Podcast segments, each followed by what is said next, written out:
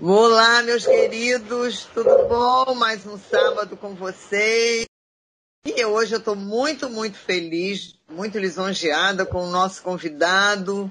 É uma pessoa muito importante, porque o serviço que ele faz a todos nós não, não, não tem preço que pague. Né? Mas eu quero, mais uma vez, agradecer de entrar na casa de vocês. Espero que todos estejam bem mesmo com esse problema aí da Covid, pedindo a Deus que quem está dodói melhore logo, que Deus esteja cuidando dos que estão nos hospitais, em casa também, né? Esperando, se Deus quiser, uma boa vacina aí para todos nós.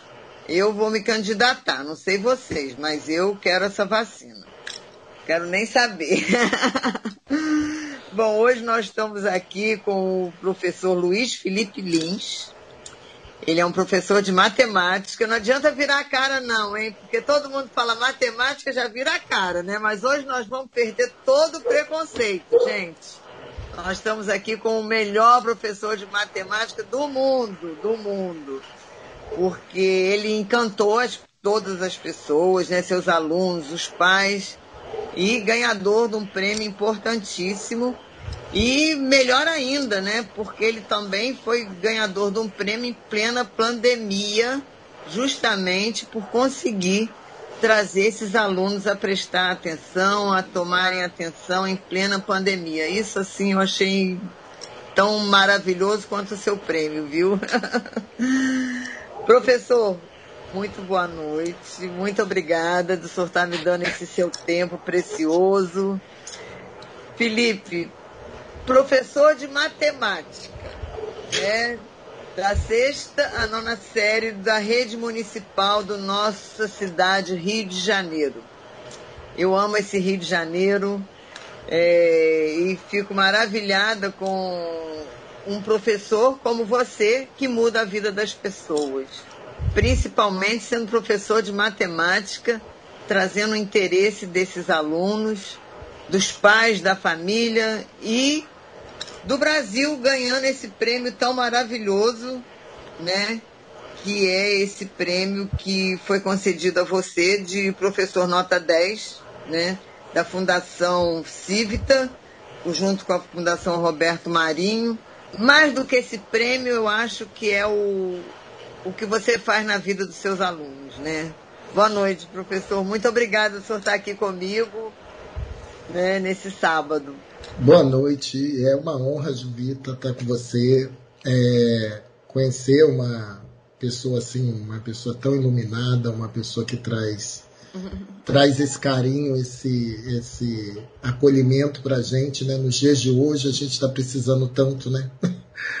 Tantas pessoas, tanta gente sofrendo assim com essa doença que ninguém pediu para que ela surgisse, né? E a gente está tendo que viver coisas que a gente nunca pensou em viver.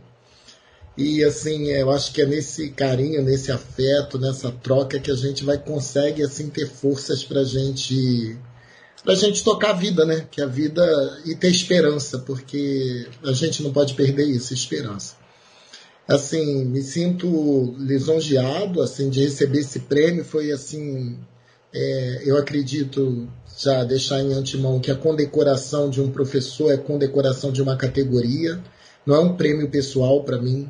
Eu estou representando todos os profissionais e todas as pessoas que acreditam de transformação da educação, porque a educação me transformou. Eu tenho 48 anos de idade, eu tenho 25 anos de sala de aula, dando aula em sala de aula, 17 como aluno, quer dizer, 42 anos eu passei na escola pública. Tenho boas referências, eu fui criado pela minha fazia faxina para criar os dois filhos e a mim, solteira.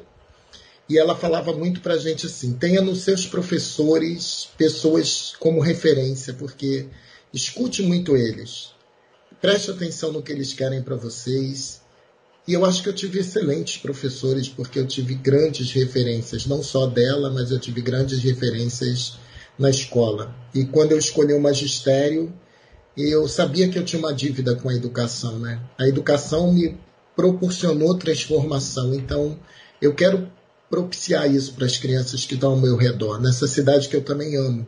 Eu amo o Rio de Janeiro. Assim, é uma honra ter participado de um, de um concurso com 3.700 professores de escola públicas e privadas. Eu ter ganho o professor do ano, é, além de estar entre os 10, e ainda ter ganho no voto popular. Quer dizer, o pessoal gostou da matemática mesmo. Então, a matemática mexeu com o povo, porque tinham projetos maravilhosos. Agora, é, não é um prêmio de uma pessoa, é um prêmio de todo, toda uma categoria.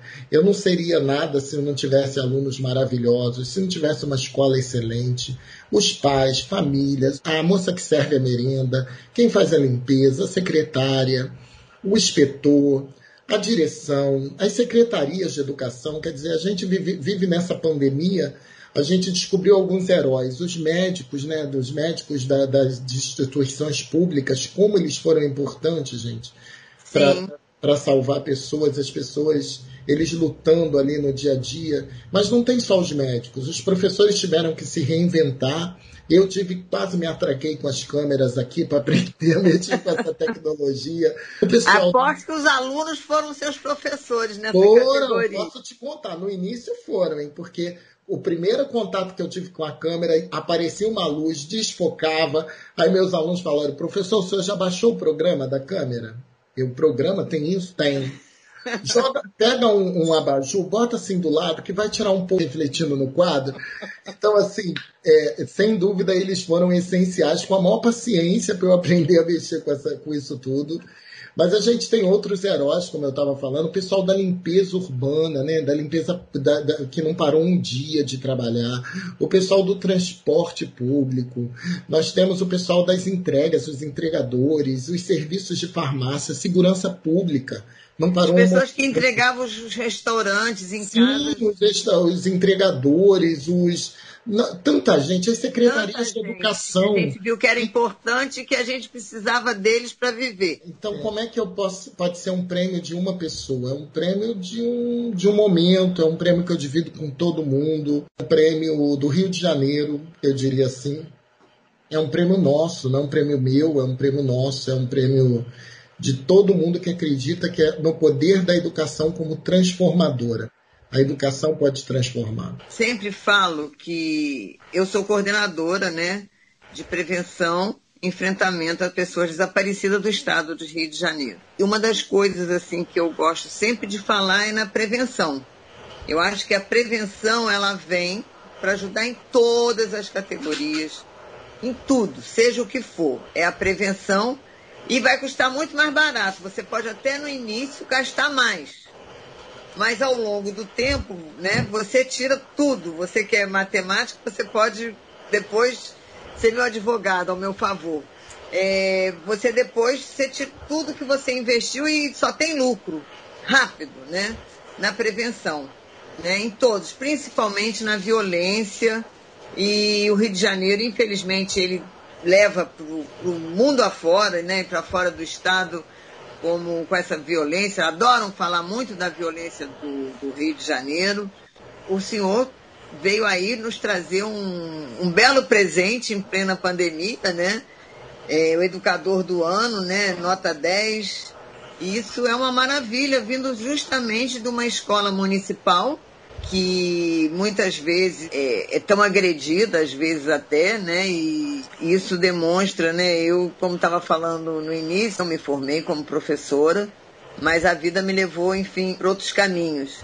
Mas realmente, assim, é um presente tê-lo aqui comigo, uma honra, e não só para mim, mas para a rádio, mas eu acho assim, para nós cariocas e para nós brasileiros né, que estamos no Brasil e fora do Brasil, porque professor, quando você olha um médico proeminente, quando você olha um arquiteto igual o Niemeyer, né, que levou o nome do Brasil para o mundo, ele foi alguém porque ele teve um professor. Isso. Né? Nós Isso. somos alguém porque tivemos um professor. Como você disse, algum professor nos inspirou né, em, em algum momento da nossa vida. Então, é, eu fico muito feliz de tê-lo aqui e de tê-lo, né, de saber que nós temos você aí principalmente amigo da matemática, né? e eu, eu diria até, Jovita, que a gente. O professor sempre foi muito esquecido, né? Porque a gente. É, você vê assim, a gente fala na, na Moisés, né? Escreveu eh, as, todas as escrituras que a gente tem. A gente pode falar em Einstein, pode falar em, em várias personalidades, mas ninguém sabe quem alfabetizou eles, né? E eu acho que o alfabetizar, quando a gente aprende a ler e a escrever, é o primeiro ato de libertação de um ser humano, né? A gente conseguir dominar a nossa língua, conseguir se comunicar, escrever. E ninguém na história conta quem alfabetizou essas pessoas, quem foram os professores dessas pessoas e, e, são fundamentais, né? Assim, é, é, é, é, uma profissão, a gente vai falar, alguém vai descobrir a vacina, mas quem alfabetizou? Será que nós vamos saber a história? Que a alfabetização é linda, quer dizer, a criança é o momento onde a criança está mais feliz, é o momento quando eles se sentem mais maravilhados dentro da escola, quando eles estão aprendendo a ler, eles se sentem. A escola, a escola infelizmente, parece que com o passar dos anos as crianças vão desgostando da escola, né? porque a escola começa a ficar muito tradicional, muito rígida, e o encantamento que se tem na educação infantil, nas crianças pequenas, a gente deixa perder um pouco, né? E eu acho que o trabalho que eu quis desenvolver é isso, é trazer esse encantamento para essas crianças, mostrar que a matemática faz sentido, que a matemática é importante. Se hoje a gente vive tempos de pandemia, como é que a gente ia fazer a previsão de uma cidade sem a parametrização dos dados? Como é que ele ia saber o comportamento de uma cidade para daqui a 15 dias, para daqui a um mês? Então, isso é matemática pura. A gente olhando a curva média, né, os dados, os números, isso tudo são cálculos e que a gente precisa de pessoas para lidar com isso. Então, quando eu vejo uma criança que fala assim, eu não gosto de matemática, eu falo, mas você gosta de música? Eu adoro. E aí eu vou mostrar para ele que música é matemática. E não tem como gostar de música e não gostar de matemática, gente. A mínima, a semínima, o compasso, tudo ali tem matemática, gente. Tem frações, tem divisões. Então, assim, não tem como. Eu, o eu fotógrafo digo, precisa. Sim, todo, todos nós, a gente, se, eu vou, se, o meu, se o meu aluno gosta de um filme 3D com aquelas ondas maravilhosas que parece que estão saindo da tela, né? Que dá até medo na gente, quem tem labirintite, eu já fiquei tonto uma vez. Mas, assim, aquelas ondas, são efeitos matemáticos que tem por trás daquilo é, fenomenais que nós ensinamos aos computadores para eles fazerem. Nós humanos. Então a gente precisa fazer uma conexão da matemática, mas uma matemática que faça sentido na vida dessas crianças. Né? Eu falei isso, eu não estou a serviço da matemática, eu estou a serviço da formação do ser humano. E a matemática é meu instrumento. A, a escola em si não só pela matemática, mas perdeu essa criatividade, né? De, de sair é, dos muros, né?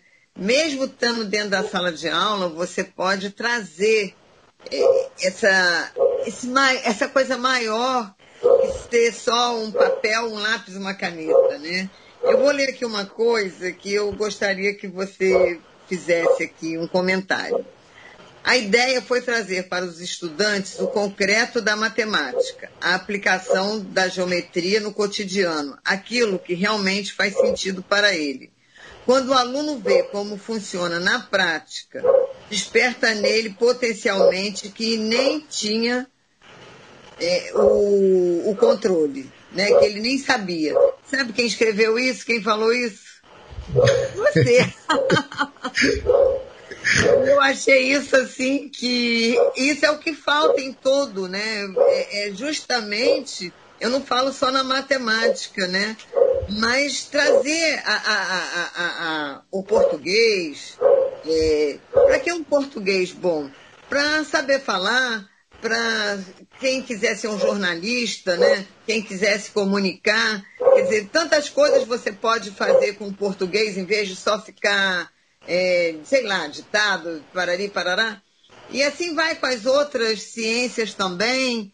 Então, assim, é, é trazer no dia a dia, o cotidiano, como você, a gente vai falar, eu acho que no segundo bloco, das suas façanhas, né? Desde um bolo, desde uma construção. É... justamente para esses alunos, para ver como é interessante e por que, que a gente está dentro de uma sala de aula, por que estudar, né? Porque que muita criança, eu já ouvi falar, a gente fica não sei quantos anos para nada, né? Depois faz o quê? Como se também a gente do Divino Espírito Santo a gente fica sabendo falar português, né? Enfim. Então, é. assim, é, é muito importante essa visão que você tem é, da criatividade dentro da, da, da, sala de aula, né? Não só esses arranjos, é, mas também essa relação com o aluno, né? Eu acho que a sua relação com o aluno também, eu acho que isso traz, né? Automaticamente o aluno também vê aquele professor interessado, né? É uma troca, não? Sim, sim. O aluno é protagonista da construção do conhecimento dele, né? Eu respeito, eu trago a realidade dele, eu trago coisas que estão dentro da base nacional, né? Que é trabalhar projetos de urgência social, que estão dentro das competências que a gente tem que construir com as crianças. É, botar ele como protagonista e rever o tempo inteiro as minhas ações, né? Porque a gente, cada criança é de um jeito, cada pessoa aprende de um jeito. A escola que a gente pensa hoje é uma escola pensada por nós, como se cada um aprendesse de uma maneira e cada um aprendesse ao mesmo tempo. E não é assim. Hoje, trabalhando com crianças incluídas, que eu adoro trabalhar com crianças incluídas, tenho estudado muito sobre isso, crianças com autismo, são mais de 120 espectros de autismo a gente passa a perceber que todo mundo aprende, mas cada um no seu tempo, cada um do seu jeito, cada um com a sua particularidade. E eu tenho que respeitar, eu tenho que, que reconhecer as potencialidades, eu tenho que desenvolver isso neles, porque a escola é a única oportunidade que a maioria deles vão ter de ter um futuro profissional interessante para a vida deles. Então, assim, não pode ser um lugar que segregue. Hoje a gente vê tantas pessoas aí com problemas, né? É, é, crianças jovens se, se automutilando, né? se cortando, né? depressão, tomando remédio muito cedo. Se a escola não for um lugar que acolha, que escute, que respeite, a gente vai viver um caos social, um, ca um caos humano. Então a gente precisa ouvir, respeitar, precisa despertar as potencialidades, acolher. A escola tem que ser um lugar onde ele se sinta importante. A gente vê quantos alunos não devem voltar depois da pandemia, que tiveram que trabalhar. Como é que a gente vai trazer essas crianças, esse jovem de volta para a escola? Eu vi uma pesquisa, é uma previsão de 30% que acabou indo para a informalidade, trabalhando para ajudar a família. E como é que eu vou trazer ele de novo? Como é que a gente vai resgatar?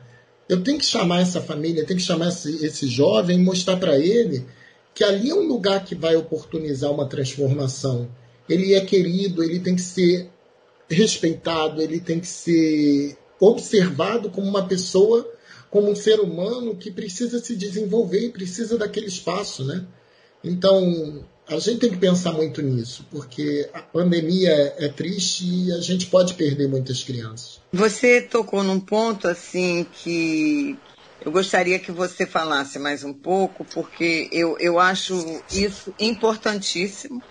Eu tenho conhecidos que têm filhos autistas, que estão na mesma escola dos irmãos, e eu acho essas escolas, né, principalmente as públicas, onde é, é, é, é lei, né, é, estarem essas crianças inclusivas, né, é, é, junto e, e, isso muitas das vezes volta, né, achando que tem que ser separado, coisa e tal.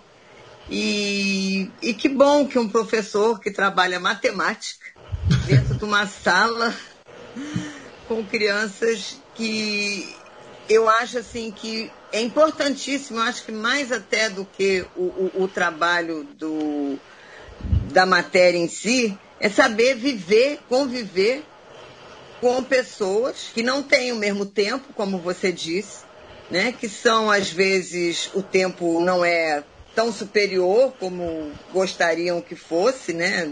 A sociedade, talvez, mas que aquilo é, aquela pessoa é um ser humano, né? que tem outras coisas, mais até às vezes maravilhosas, para trocar com essa pessoa, às vezes tão ágil, né? E às vezes eu não sei.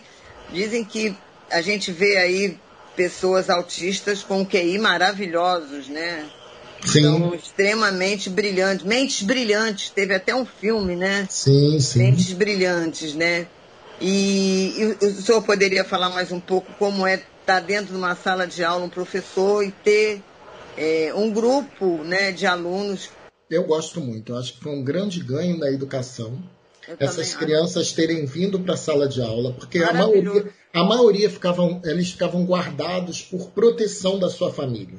A família protegia essas crianças. Então eu entendo que, que para um pai e para uma mãe, por uma questão de proteção, eles tinham medo de colocar essas crianças na escola e elas sofrerem bullying, sofrer discriminação.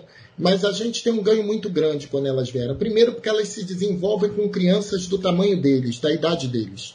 Então, são crianças que estão mesma idade, estão mesmo corpo. Então, eles jogam bola juntos, eles vão brincar juntos. E eles têm um tempo diferenciado, e eu tenho que estar ali para entender esse tempo diferenciado. Então, quando eu recebo, eu primeiro preciso fazer um diagnóstico. Eu recebi o meu primeiro aluno, Kaique, ele foi meu aluno quatro anos, é assim, queridíssimo, eu amo. Então, assim, ele, quando eu recebi, eu fiquei muito, assim, preocupado, porque eu não, nem, não foi a faculdade que não me ensinou, mas aquele ser humano estava agora nas minhas mãos. E eu tinha que produzir uma escola que fizesse sentido para ele. Então, primeiro eu tive que entender o que eu quero para o Kaique. Com o grau que ele tinha de, de autismo, ele tinha um grau bem, é, bem, bem comprometedor. Então, eu quero que ele se desenvolva, que ele, ele consiga ter uma vida social, que ele consiga trabalhar, que ele, mesmo com a mãe dele dando todo o aparato, mas que ele consiga ter um emprego numa, num supermercado, numa padaria, que ele consiga conviver com pessoas da idade dele. Então, eu não quero uma, eu não, não vou querer uma matemática para um cientista. Eu quero uma matemática que faça sentido na vida dele. Então, eu preciso construir. Quando eu peguei o Kaique, eu precisava construir uma matemática para ele que fosse desenvolvida ao longo de alguns anos e que, com, que ele, quando adquirisse esse conhecimento, ele fosse um pouco capaz de se libertar, ter alguma independência. Então, quando a gente pensa no outro, a gente tem que olhar muito com cuidado. Aí eu passei a observar todos os outros meus alunos. Todas as crianças aprendem. Ninguém é feliz com fracasso. Eu não sou, você não é. Quem está nos ouvindo, ninguém fica feliz em fracassar. Verdade. Então, como é que uma criança pode ir para a escola e estar tá feliz com o fracasso? Então, assim, eu não reprovo o aluno há um bom tempo, apesar de ser exigente, tá? Porque eu não deixo ninguém para trás. Ninguém. Eu não vou perder nenhum. Eu não admito isso na minha prática. Então eu vou ter que, eu vou olhar, eu vou olhar caderno, eu vou olhar o quanto ele está avançando, eu vou retomar, porque a minha intenção é que ele aprenda. E quem está junto comigo vai aprender no seu tempo. Então eu não posso reprovar uma criança que ela ficou um ano comigo, ela se desenvolveu e no final do ano eu digo que ele não avançou. Como ele não avançou? Então eu que sou fracassado, eu perdi. Quem perdeu fui eu, porque ele estava ali para eu dar todo o apoio, entendeu? Então, assim, Verdade. Assim, essas crianças, para mim, é um, são um ganho para o educador. E ninguém nasceu, ninguém aprendeu, gente, ninguém se formou, mas a gente estuda. Eu fui procurar o Helena Antipoff, que trabalha com crianças especiais, né? crianças incluídas, crianças autistas, e aprendi muito e continuo aprendendo. E eu olho cada um do seu jeito, cada um tem o seu planejamento, Cada um está no seu tempo. E os outros, é uma grande oportunidade dos outros estarem acolhendo, estarem junto, estarem aprendendo a respeitar o tempo de cada um. Então, assim, eu acho que foi um dos maiores ganhos da educação as crianças incluídas estarem na escola, brincando, jogando bola, correndo com crianças da sua idade e a gente respeitando o tempo deles e está crescendo com eles, porque quanto eles me ensinam também, quanto eu, eu aprendo imagino. com eles. Eu acho isso uma das coisas mais bonitas dentro de uma sala de aula, assim, bonita do que eu falo, na generosidade do ser humano, né? Na, que o ser humano pode, na existência maior do ser humano, né? E, e por isso o senhor dá muita ênfase no trabalho em grupo? O senhor acha melhor? Eu acho, eu, eu, eu trabalho com grupos há, um bom, há uns 13 anos, porque eu acho que desde o momento quando uma criança entra e ela já faz as escolhas, ela já começa a refletir sobre suas escolhas. Em que grupo ela vai ficar? Então, já tem que refletir. Se, se não deu certo, reflete na aula seguinte, pensa no outro grupo que você vai estar. E essa troca, essa interação, ela é muito rica, porque um auxilia o outro. Às vezes a minha linguagem não é a linguagem que um outro colega vai falar para ele. Então, assim, o trabalho em equipe, o trabalho em grupo, ele oportuniza é, que cada um auxilie o outro dentro do tempo dele. Então, todos os meus trabalhos são em equipe, são em grupos. Eu acredito que essa é uma metodologia que faz diferença, porque eles se ajudam e a gente às vezes é um, uma turma tem 40 eu às vezes não consigo dar atenção aos 40. Mas dentro de um grupo eu vou ter meus, as pessoas que vão me ajudar, que vão estar auxiliando, que vão aprender a se doar, a trocar, a aprender como eu aprendo. Então, eu, eu, eu para mim, o trabalho em equipe é fundamental. Na vida, né? É, eu acho que, de alguma maneira, a escola é um mini organismo que a gente vai aprender naquele mini organismo para lidar com esse macro-organismo que a gente depois, na idade adulta, se dá conta do mundo, né? Que tem de tudo, né? Como você falou, você vai escolher os grupos que você vai, vai querer andar, vai querer né, estar, né? Tudo isso, né? E uma, da, uma, uma das avaliações, uma avaliação que eu fiz no meu trabalho, eles tiveram que escrever sobre o trabalho e alguns relatos falaram isso, né? Eu aprendi a escutar mais o outro. Eu aprendi a respeitar a opinião do outro. Aprendi a trabalhar em equipe.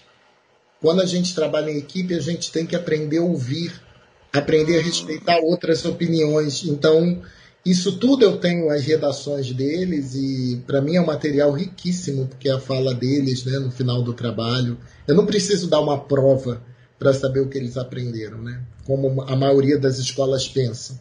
A gente avalia por prova. Prova? Prova não prova nada, né? Uma redação prova muito mais do que o que eles escrevem para mim é muito mais tem muito mais valor do que um, um número, uma nota, né? Eu imagino. Você é professor, mas também você é educador, né? Na realidade, né? Bom, mas a gente vai dar um tempinho, que a gente tem que ir para os nossos comerciais. E daqui a pouquinho estamos voltando com mais professor nota 10. Isso é muito bom estar aqui com o senhor. Muito bom, muito bom mesmo. Já já a gente está voltando. Podcast Jovita Belfort. Bom, voltando aqui, para quem está chegando agora e quem está acompanhando, nós estamos aqui com o nosso representante do Rio de Janeiro, que ganhou o nosso educador nota 10, que trouxe todos os prêmios que a gente podia receber de educador do ano de 2020. Eu estou muito orgulhosa, nossa, muito importante você, esse prêmio e aí você está aqui conosco, viu? Obrigado. Muito importante mesmo. E agora, nesse segundo que a gente vai falar, justamente por que você foi agraciado nesse prêmio, né? Que você estava concorrendo com quase 4 mil professores do Brasil inteiro, né? E você levou esse pedaço desse. Pedaço não, você levou o bolo todo, né?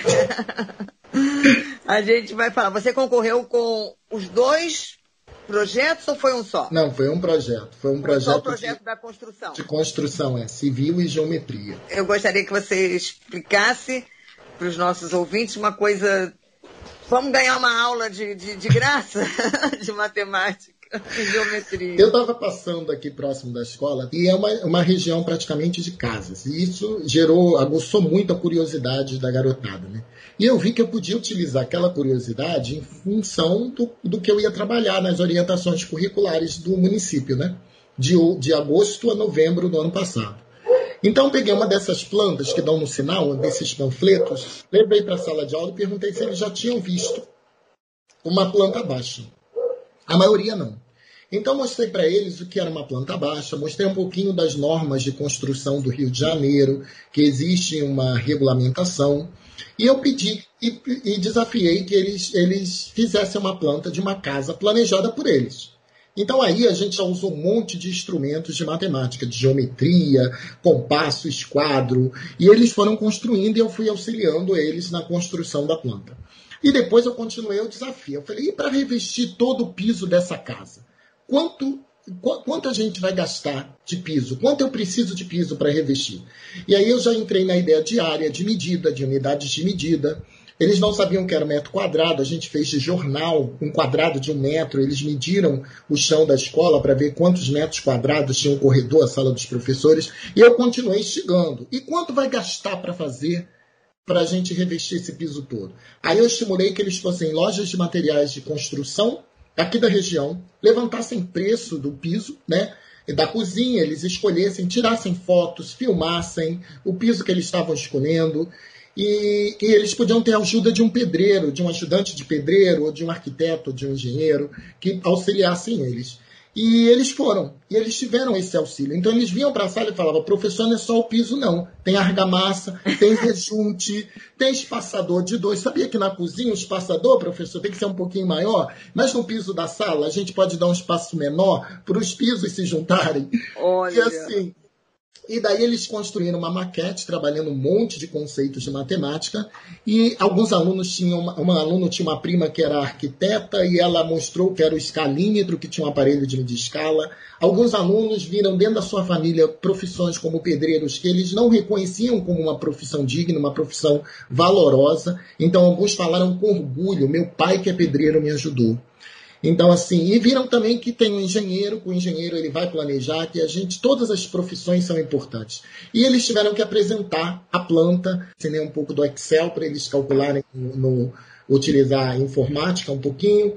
Eles apresentaram a maquete e no dia seguinte eu dei uma, falei que ia dar uma avaliação. E a avaliação era para eles falarem das aprendizagens adquiridas, as dificuldades e onde eles viram a matemática. Então, assim, o, o, interessante é você ver que, além de desmistificar esse terror que a maioria tem pela matemática, a maioria da população acha que é absurda, eu ensinei. Pior muitos... que a matemática é a geometria, né? É, eu ensinei muitos conceitos de matemática e a valorização de profissionais, né? Que eles viram a valorização. Alguns alunos falaram. É maravilhoso. Professor, uma casa é muito caro construir uma casa. Eu entendo porque minha mãe, que a maioria deles, as mães são solteiras, que, sus, que sustentam as famílias. A minha mãe não pode realmente construir um quarto para cada um, porque isso é muito caro construir uma casa. Então, assim, você tem um olhar para si, para sua vida, mas se você pode mudar, pode transformar, entendeu? Você vê o valor do seu irmão que é pedreiro, do, do ajudante de pedreiro, como ele é importante, que todos eles fazem parte de, da sociedade com uma importância imensa. Mas se você quer é, um pouquinho adiante, você vai precisar de estudos específicos. E para isso você vai ter que se, se dedicar você vai ter que vai, vai encontrar dificuldades, mas vai ter que superá-las. Mas dá para você estudar, fazer uma engenharia, para você fazer uma arquitetura. Então, assim, e, e muito para mim de muito valor é você ver que meninas, grupos de meninas se interessando pela engenharia, pela ciência, né, que tem esse preconceito horroroso aí que mulher matemática, mulher essas coisas horríveis não é feito para ciência. Então assim, é, teve um olhar que não é só um olhar para matemática, né? É um olhar para o todo, e isso foi muito importante. Os 10 projetos foram premiados, mas o educador do ano, a gente passou por 20 entrevistas, 20 dinâmicas. Eu tive que ir para uma banca, porque aí é um olhar para o educador, quer dizer, é um olhar que eu não era só matemática que eu quero, eu quero que eu quero olhar para outras coisas que são importantes ao redor da escola, para a sua comunidade, para a valorização da sua família, dos seus pais. Isso é, quando eu falo, até eu me emociono, porque reconhecer o valor de uma mãe, de um pai, do quanto eles têm dificuldade para manter uma casa, isso é muito, muito, muito importante para mim. É, você está falando aí realmente é, é, é de emocionar, né? Primeiro, essas mulheres valorosas que são pai e mãe, né? Que tem que trabalhar, tem que educar, né, é, é, essas mulheres é, é, realmente elas são assim incríveis, né? Essas mulheres são nota 10, né? E hoje a gente sabe que as mulheres se se diplomam muito mais do que os homens, né? mas infelizmente os salários não, não acompanham as mulheres, né? É, e uma, assim, um do, uma parte do meu prêmio vai ser no investimento de um projeto de robótica para as meninas que eu fiz o ano passado de estimular as meninas nas ciências, né?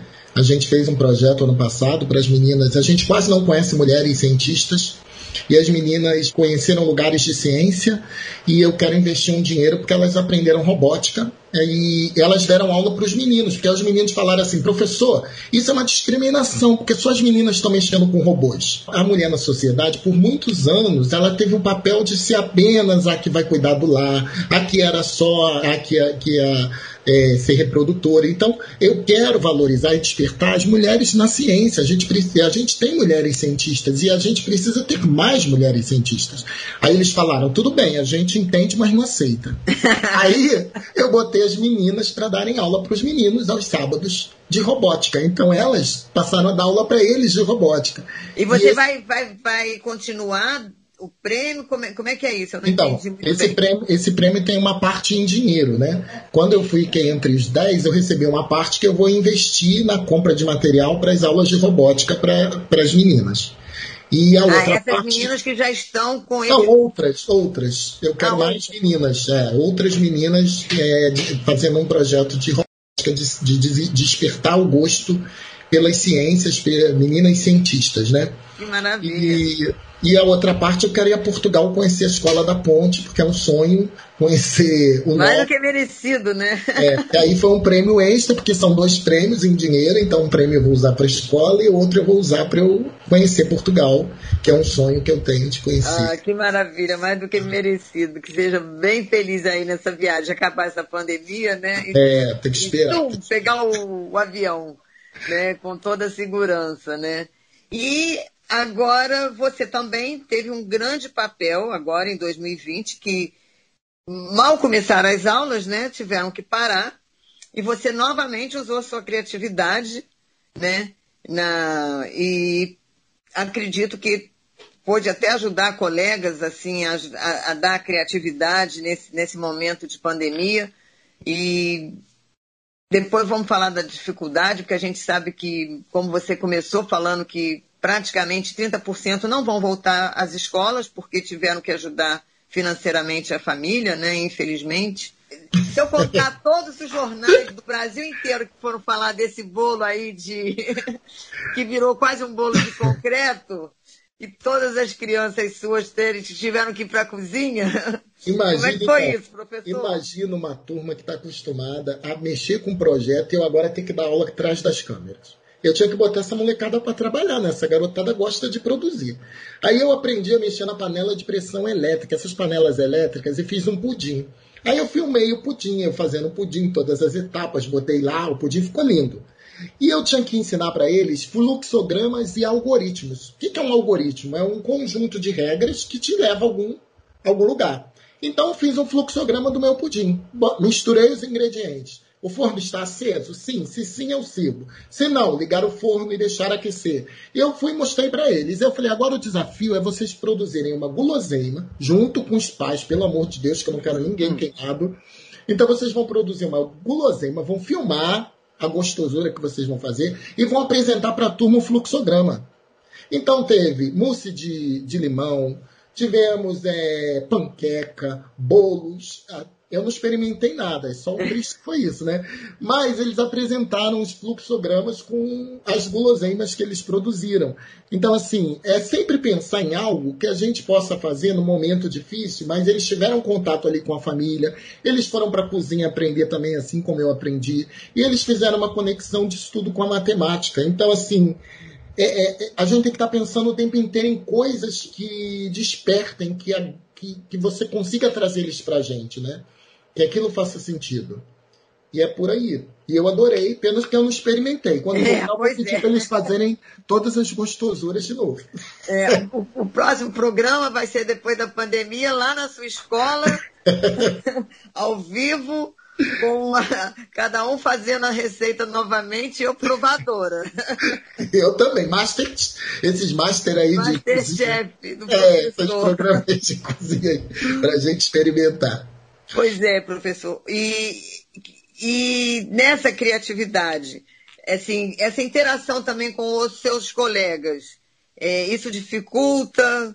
É, vocês têm essa interação? Como é que está sendo essa pandemia para levar a escola? A gente sabe que tem muito professor que, que acaba, eu acho que acabou desistindo, coitados, assim, eu acho que da carreira, do ou ficou desmotivado, ou vem um cansaço, entendeu?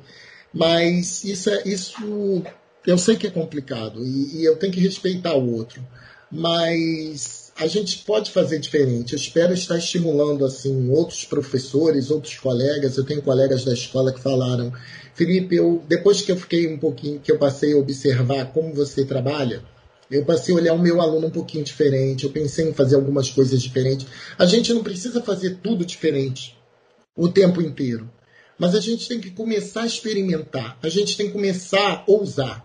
A gente vai errar, vai, mas vai acertar então a gente tem que tirar esses medos e se a gente está fazendo para que eles aprendam que é o melhor para o outro, a gente tem que se permitir, né? Tem que se permitir. Isso é em tudo na vida. A gente tem que se permitir. Errar e acertar faz parte do processo. Mas a gente tem que, tem que se permitir a oportunizar o outro, né? É você, você fazer algo diferente para o outro e para você. Porque a gente acaba caindo numa rotina que isso adoece. Aí a gente vai ficar contando os dias. Eu tenho um colega que vai marcando X no calendário. Aquilo me dá uma depressão, porque eu falo, ao mesmo tempo que ele marca um X, que foi um dia menos, foi um dia menos na vida dele. Então estou contando que o tempo de vida.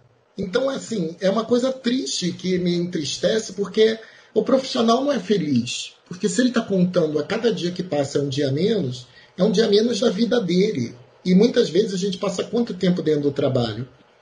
às vezes mais tempo no trabalho do que com a família. E aí, se a gente começar a contar em or ordem decrescente, né, botando a matemática, contagem regressiva, a gente parece que está contando os dias para ir embora, né, para acabar, né, nossa história. É verdade, é muito triste, né? Mas eu acho assim que você vai ser assim uma inspiração, eu acho aqui, até para o Rio de Janeiro, né, de ver que é, apesar de, de, de, falarem tão mal do Rio de Janeiro, né, esse educador nota 10 né, é uma coisa muito, muito importante, né, um prêmio assim de, de uma mais-valia assim para a cidade do Rio de Janeiro, para a escola do Rio de Janeiro, né, principalmente para a escola pública do Rio de Janeiro, né, assim, é, mostrando que mesmo às vezes, como a gente sabe que às vezes a escola pública não tem tantos aparatos, né, como algumas escolas particulares, né, infelizmente, mas que o valor está no ser humano. A criatividade está no ser humano. Né? A gente volta para o valor real, onde que é o valor real da vida, que é o ser humano, né? Quer dizer, e isso é maravilhoso a gente ver assim a, a sua história, né? Mesmo você tendo um cenário que, de dificuldade, você pode criar uma boa história, né, como a sua e depois de 25 anos, né, lecionando, né, olha que, que presente, né, como você disse é, é, e que eu acho, né, é, a educação ela é libertadora, né, o, o conhecimento te liberta, né, te liberta de uma maneira que é só sua, ninguém toma, ninguém pega, é, é, é de uma beleza assim que é apaixonante, né? E, e ver um educador assim ter essa paixão com criança, né? E com adolescente, que é uma idade difícil, né? É, é, é, é muito, muito lindo. Você está de parabéns, Felipe. É, é, realmente assim, eu tô Estou até emocionada, assim, de, de, de, de, ter você aqui no, no meu programa, porque eu acho que é uma das mais nobres profissões é o educador mesmo, né? Pena que a gente não, não sabe é, as histórias dos nossos professores que nos deram alfabetização, né? é verdade, é verdade. E eu queria falar mais da pandemia, né? Como, como você viu essa, essa história da, da pandemia, né? Como é que é lecionar em plena pandemia, né? Assim, não só essa questão da dificuldade da tela, né, dos pais, mas de lecionar numa pandemia, né? Como é que foi isso? É, é, é uma coisa nova, difícil. Ninguém estava preparado para isso, eu acredito, né? Nem, nenhum profissional, né? Seja da educação ou de outro. Mas, assim, a gente sabe que as crianças estão vivendo momentos difíceis, muitos perderam familiares.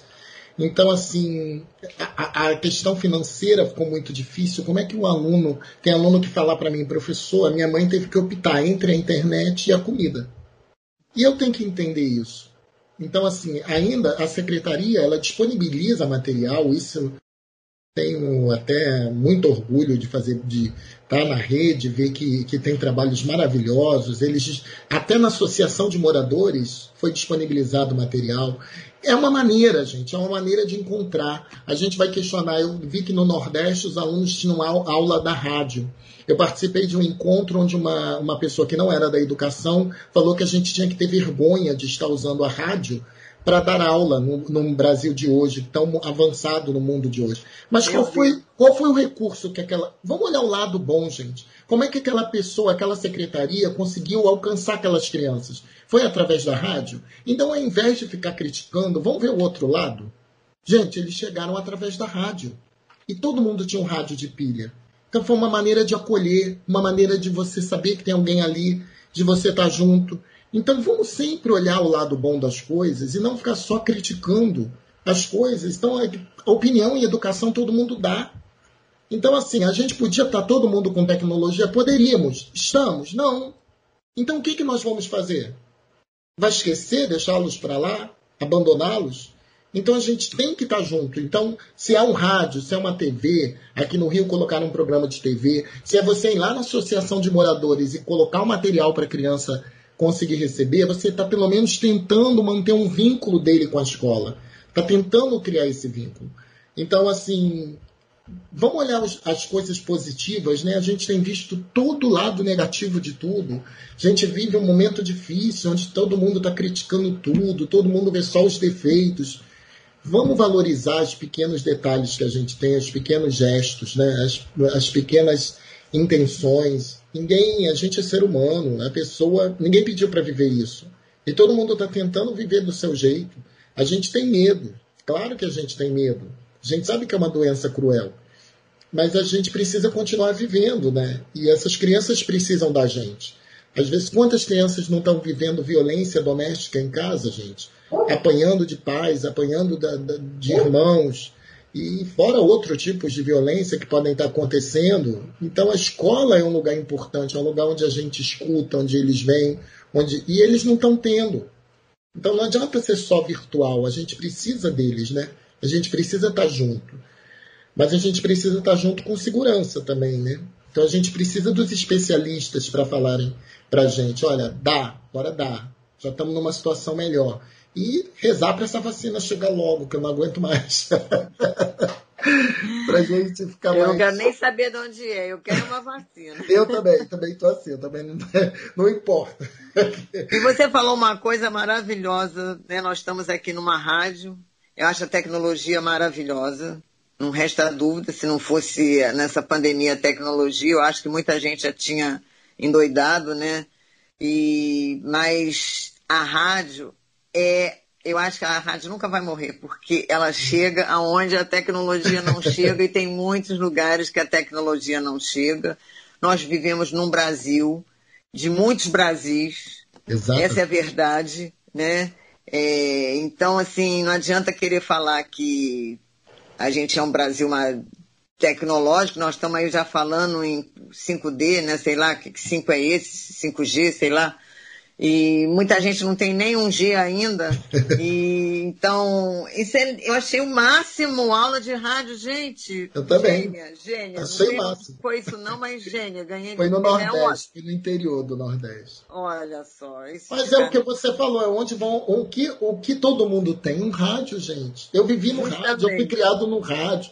Eu sou ouvinte de rádio até hoje, eu não vou, eu vou para a escola ouvindo rádio. Eu também amo, amo. Então, amo os meus ouvintes, amo a rádio contemporânea, gente, é demais, é demais. Eu ia até perguntar quais seriam as, as sugestões, mas a gente já até praticamente já falou das sugestões. Mas eu queria saber, ah, depois de educador nota 10, é educador de um milhão de dólares? Não, já pensou?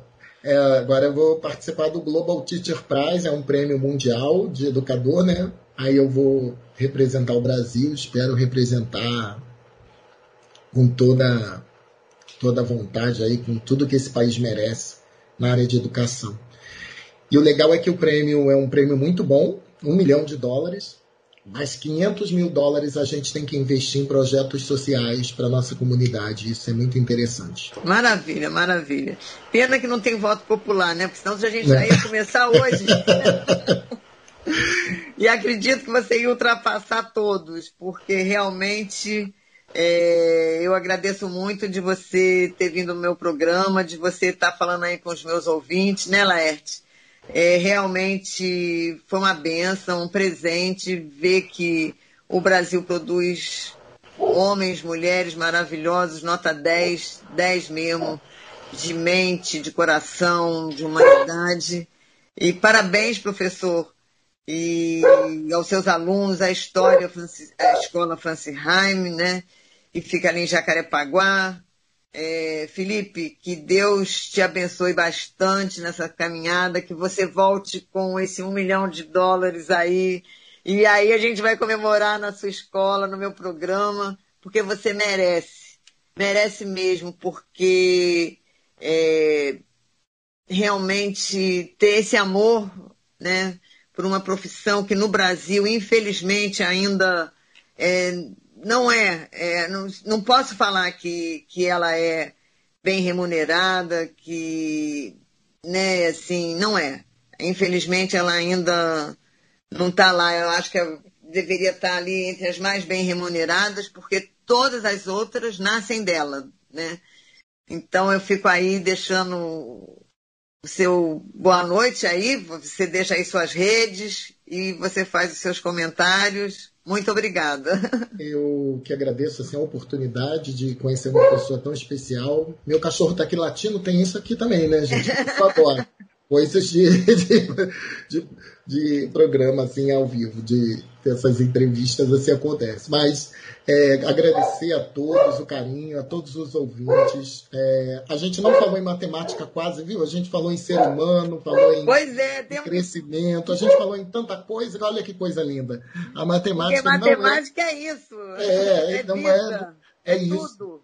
Então, agradecer a todos, todo o carinho, gente, olhar cada um olhar para o outro e pensar que a gente pode fazer diferença na vida de alguém a gente vai estar tá fazendo diferença na nossa vida também. Pois é, a gente não falou, né? Porque matemática é um bicho-papão para tanta gente, né?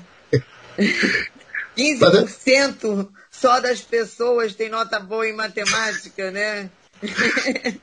então, isso é o próximo programa, aula de matemática. Mas a gente também falou, a gente viu que a matemática pode ter outros olhares, ó. Quantos olhares para a matemática? Quantos, é verdade, quantos, é verdade, né? E em tudo, né? Eu acho que em tudo na vida, até para dar um troco, você não ser roubada, se você não souber matemática, você tá frito, meu amigo. Vai levar um cano. É verdade. E quanta gente leva um cano lá do pedreiro? Porque o pedreiro sabe fazer conta aqui, ó, rapidinho. Isso, são, as, são as, as inteligências que a gente adquire com nossas experiências, né? né? É incrível, é incrível. Né? Quando você já está lá, ele é mais rápido que a calculadora. É incrível. Professor Felipe, então, muito é. obrigada. Senhor foi mais do que merecedor de ser o educador nota 10 de 2020. Eu estou muito honrada de tê-lo aqui. E Espero em breve tê-lo aqui com um milhão de dólares, se Deus quiser. não, não, já, já dinheiro é bom, mas não é tudo. É verdade, é verdade, mas é, a gente não custa sonhar, né? Só de ter 500 é. mil lá para Jacarepaguá tá bom. As crianças vão adorar, pelo menos vão Não, passar um olha. dia num sítio maravilhoso. Então traz tudo de bom logo, hein? Isso eles, já vão, um... isso eles já vão ter, isso eles já vão ter. Eu já, já até separei o sítio. Só pode, só estou esperando a, a pandemia acabar. Ah, que bom, que bom, merecem. Um dia de então, festa. Então, dá um, quando tiver, dá um abraço lá nos seus alunos por mim que eu mandei. Está tá convidada bom? a conhecer nossa escola também. Ah, eu vou sim, eu vou sim. É? Sim. Tá ótimo. Gente, beijo até grande. o próximo sábado, meus ouvintes queridos. Laerte, um beijo, que se Deus quiser. E vai querer, sábado que vem, seis horas da tarde, programa falando com Jovita Belfort. Mas não vamos ter o professor. Vamos ter outro convidado também que vocês vão gostar. Beijo grande, gente. Prazer, professor. Muito beijo. obrigada. Tchau. beijo. beijo.